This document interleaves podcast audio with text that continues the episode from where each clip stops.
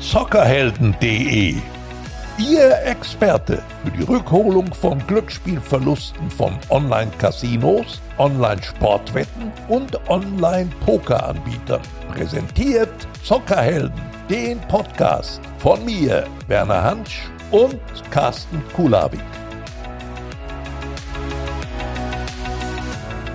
Liebe Freundinnen und Freunde der Zockerhelden, willkommen zu Ausgabe 4 unseres Podcasts von und mit Werner Hansch. Mein Name ist Carsten Kulawik. Ich begleite euch mal mit und mal ohne Werner durch diese monatlichen Folgen. In den ersten beiden Ausgaben hat Werner ausführlich erzählt, wie er spielsüchtig geworden ist und wie sich die Sucht bei ihm entwickelt hat. Außerdem gibt Werner Betroffenen einige wertvolle Tipps. In Folge 3 hat Alex Jakob seine emotionale Geschichte erzählt erzählt und er macht Mut. Wenn euch das noch nicht bekannt vorkommt, dann hört den Podcast am besten ab Folge 1. Heute in Folge 4 freue ich mich auf einen besonderen Gast, den Erfinder von Zockerhelden, Rechtsanwalt Marc Ellerbrock. Hallo Marc. Hallo Carsten, ich freue mich heute bei dir zu sein. Marc, du bist Fachanwalt für Bank- und Kapitalmarktrecht und du gehörst zu den führenden Anwälten im Bereich der Rückholung von Glücksspielverlusten. Fangen wir am besten von vorne an. Was waren deine ersten Berührungspunkte mit dem Thema Spielsucht und Verluste danach? Ja, es war im Grunde ein Kontakt aus meinem privaten Umfeld, der eines Tages auf mich zukam und äh, mir mitteilte, dass er wohl Mist gebaut hat, wie er seinerzeit sagte. Mhm. Er hatte bei Online-Casinos einen nicht unbeträchtlichen Geldbetrag verloren. Ähm, und er hätte gehört, es gäbe Möglichkeiten, das eventuell zurückzuholen. Ich habe da erstmal mit Skepsis reagiert und habe gesagt, äh, sinngemäß, das kann ich mir beim besten Willen nicht vorstellen, ähm, selber schuld. Ja, also wer da das Geld verspielt, äh, dem ist dann auch nicht mehr zu helfen. Ähm, ich habe es mir natürlich dann aber im weiteren Verlauf angeschaut, äh, habe mich darüber schlau gemacht und habe in der Tat festgestellt, ja, es geht. Man kann dieses Geld unter bestimmten Voraussetzungen zurückfordern vom Betreiber eines Online-Casinos. Ich habe das dann äh, am Beispiel dieses Bekannten auch das erste Mal gemacht mit einer Klage gegen einen Betreiber, der auf Malta ansässig war und wir hatten seinerzeit Erfolg. Wir haben einen gerichtlichen Vergleich erzielt und ähm, der Bekannte von mir hat einen großen Teil seiner Einzahlungen auch tatsächlich wieder zurückerhalten. Das war mein Start in die Karriere als ähm, Anwalt im Hinblick auf äh, Online-Sportwettenanbieter und Online-Casino-Betreiber. Mhm. Wie das genau funktioniert, kannst du uns gleich erklären. Äh, kannst du einschätzen, wie viele Menschen betroffen sind und wie vielen Menschen es so geht wie deinem Bekannten? Ähm, es gibt leider keine wirklich belastbaren Statistiken zu dem Bereich. Wir gehen allerdings von äh, erheblichen Zahlen in Deutschland aus. Ähm, das sind wohl mehrere hunderttausend Betroffene und da rede ich allein von den Personen, die man tatsächlich als pathologisch spielsüchtig bezeichnen kann. Die Dunkelziffer ist bei weitem höher. Du bist dann auf Werner Hansch zugegangen mit der Idee, ein Startup zu gründen. Das hat erfolgreich funktioniert. Warum hast du Werner dafür ausgesucht? Mhm. Ja, das ist eigentlich mittlerweile eine ganz schöne Erinnerung, muss ich sagen. Ähm, es ist so, dass ähm, ich seinerzeit, nachdem ich diese Geschichte mit meinem Bekannten äh, durchgefochten habe, ähm, mich immer intensiver mit der Thematik befasst habe und irgendwann bekam ich den Hinweis auf Werner Hansch der ja sehr offen mit seiner Suchtgeschichte zum damaligen Zeitpunkt schon umgegangen ist. Ähm, und noch während des Telefonates, in dem mir dieser Hinweis erteilt wurde, habe ich nach Werner gegoogelt, ähm, habe mir das durchgelesen und habe ihm auch ganz spontan eine E-Mail geschickt, äh, die umgehend beantwortet wurde. Ähm, und äh, Werner hat mich eingeladen, ihn doch mal zu besuchen äh, in Dortmund im Fußballmuseum. Und das haben wir auch tatsächlich wenige Tage später in die Tat umgesetzt. Und dann habe ich Werner an diesem Tag in Dortmund im Deutschen Fußballmuseum das erste Mal getroffen. Und äh, ich kann nur sagen, ähm, es war eigentlich sofort eine Wellenlänge, ein Grundverständnis. Er hat mir sofort in aller Offenheit von seiner Suchtgeschichte erzählt. Mhm. Und als dieses Treffen dann nach ein paar Stunden zu Ende ging, waren wir uns eigentlich einig, dass wir gern was zusammen machen möchten. Und daraus ist Zockerhelden geworden. Du hast äh, die Grundidee schon präsentiert. Nochmal in deinen Worten. Wie funktioniert dieses äh, Startup Zockerhelden genau? Ja, Zockerhelden hat eigentlich zwei Standbeine. Ähm, das ist zum einen der Beitrag von Werner eigentlich wichtiger als meiner, würde ich mal sagen. Werner sagt immer, er kümmert sich um die Seelen. das ist eine ganz schöne Formulierung. Äh, Werner ist durch die Spielsuchthölle gegangen.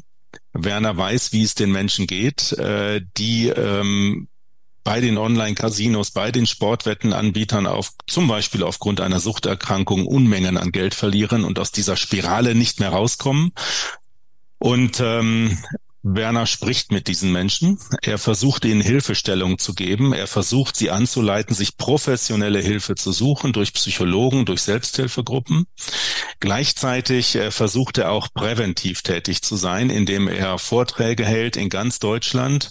Er bekommt über Zockerhelden mittlerweile eine große Anzahl entsprechender Anfragen. Ich freue mich jedes Mal drüber, wenn ich das mitbekomme, weil ich einfach sehe, wie sehr er in dieser Aufgabe aufgeht. Ähm, das zweite Standbein, das betrifft mich als Anwalt. Das ist die Rückholung von Spielverlusten. Das Kind liegt bereits im Brunnen, es wurde bereits viel Geld verloren und unter bestimmten Voraussetzungen ist es möglich, dieses Geld ganz oder teilweise zurückzuholen. Und das ist die Aufgabe, die auf mich zukommt und das ist das zweite Standbein von Zockerhelden. Kannst du uns sagen, wie lange ein solches Verfahren geht? Also von der ersten Kontaktaufnahme mit dir, bis es dann irgendwann einen Gerichtsprozess gibt oder vielleicht auch einen Vergleich?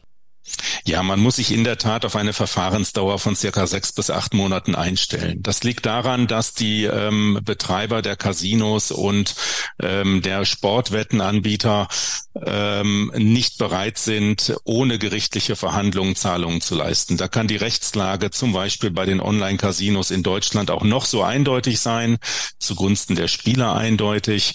Ähm, ohne Klageerhebung erfolgen keine Zahlungen.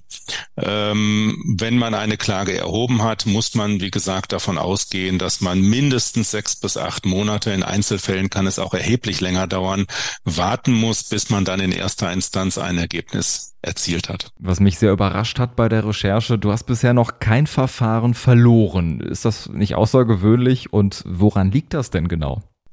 Ja, es ist in der Tat so. Ich habe bislang keines dieser Verfahren verloren, weder gegen Online-Casinos noch gegen Online-Sportwettenanbieter. Jetzt kommt aber ein Aber. Äh, es liegt daran, dass ich mich in einer äh, besonders hohen Anzahl von Fällen tatsächlich verglichen habe. Das heißt, äh, diese Verfahren wurden nicht durch Urteile entschieden, sondern durch gerichtliche Vergleiche. Ähm, ich ich merke im Augenblick allerdings auch, dass die Bereitschaft zum Abschluss solcher Vergleiche bei den Prozessgegnern doch sinkt, gerade im Sportwettenbereich, so dass man wohl davon ausgehen muss, dass es in der Folge jetzt auch vermehrt zu Urteilen kommen wird. Und da kann ich insbesondere im Sportwettenbereich auch nicht ausschließen, dass mal ein Verfahren in erster Instanz verloren geht. Ganz klar. Dann muss man das in zweiter Instanz weiterführen. Sobald dieser Fall aber eingetreten ist, werde ich natürlich den Hinweis von der Internetseite entfernen lassen. Das ist ganz klar.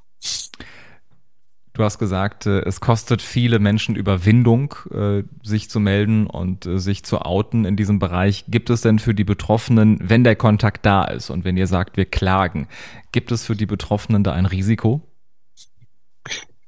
Ähm, das kommt darauf an. Es gibt grundsätzlich zwei Möglichkeiten, eine solche Klage durchzuführen. Man kann es auf eigene Kosten machen oder man kann es durch einen unabhängigen Prozesskostenfinanzierer machen. Ähm, wenn ich auf eigene Kosten klage, habe ich natürlich ein Kostenrisiko, weil es besteht immer ein Restrisiko, ähm, dass man ein solches Verfahren auch verliert. Bei Online-Casinos ist es weniger wahrscheinlich, weil wir da mittlerweile eine sehr gefestigte Rechtsprechung in Deutschland haben zugunsten der Spieler. Bei Sportwetten ähm, ist es wahrscheinlicher, weil dort die Rechtsprechung noch in der Entwicklung ist. Ähm, Tatsache ist, wenn ich einen solchen Prozess verliere, dann muss ich natürlich die Verfahrenskosten tragen, also sprich die Anwaltskosten und die Gerichtskosten. Wenn ich einen Prozesskostenfinanzierer einschalte, trage ich dieses Risiko nicht. Der Prozesskostenfinanzierer übernimmt die vollständigen Kosten des Verfahrens, die Anwaltskosten, die Gerichtskosten, auch eventuell Kosten, die für eine durchzuführende Beweisaufnahme anfallen. Aber natürlich lässt er sich dafür am Ende des Verfahrens auch am Erfolg beteiligen. Das ist ganz klar. Was sicherlich viele Menschen überrascht, die sich zum ersten Mal mit dem Thema befassen oder eben auch bisher noch gar nicht so ähm, involviert waren. Warum gibt es überhaupt die Möglichkeit äh, zu klagen und warum ist das äh, so aussichtsreich? Weil ich glaube, viele denken einfach, gut, ich habe Geld verloren, ich habe Geld verzockt, ähm, da gibt es sicherlich keine Möglichkeit. Warum gibt es äh, aus deiner Sicht und aus eurer juristischen Sicht da überhaupt so eine Handhabe? Ja, hier muss man wieder differenzieren zwischen den Online-Casinos und den Online-Sportwettenanbietern. Bei den Online-Casinos ist es mittlerweile eigentlich relativ einfach. Ähm, es ist so, dass diese Casinos nur über eine maltesische Lizenz verfügt haben im fraglichen Zeitraum bis circa 2022. Maltesische Lizenz natürlich für den Fall, dass der Betreiber seinen Sitz auf Malta hatte. Ähm, diese Lizenz reichte allerdings nicht aus, um es mal vereinfacht darzustellen, um das Spielangebot auch in Deutschland zugänglich zu machen.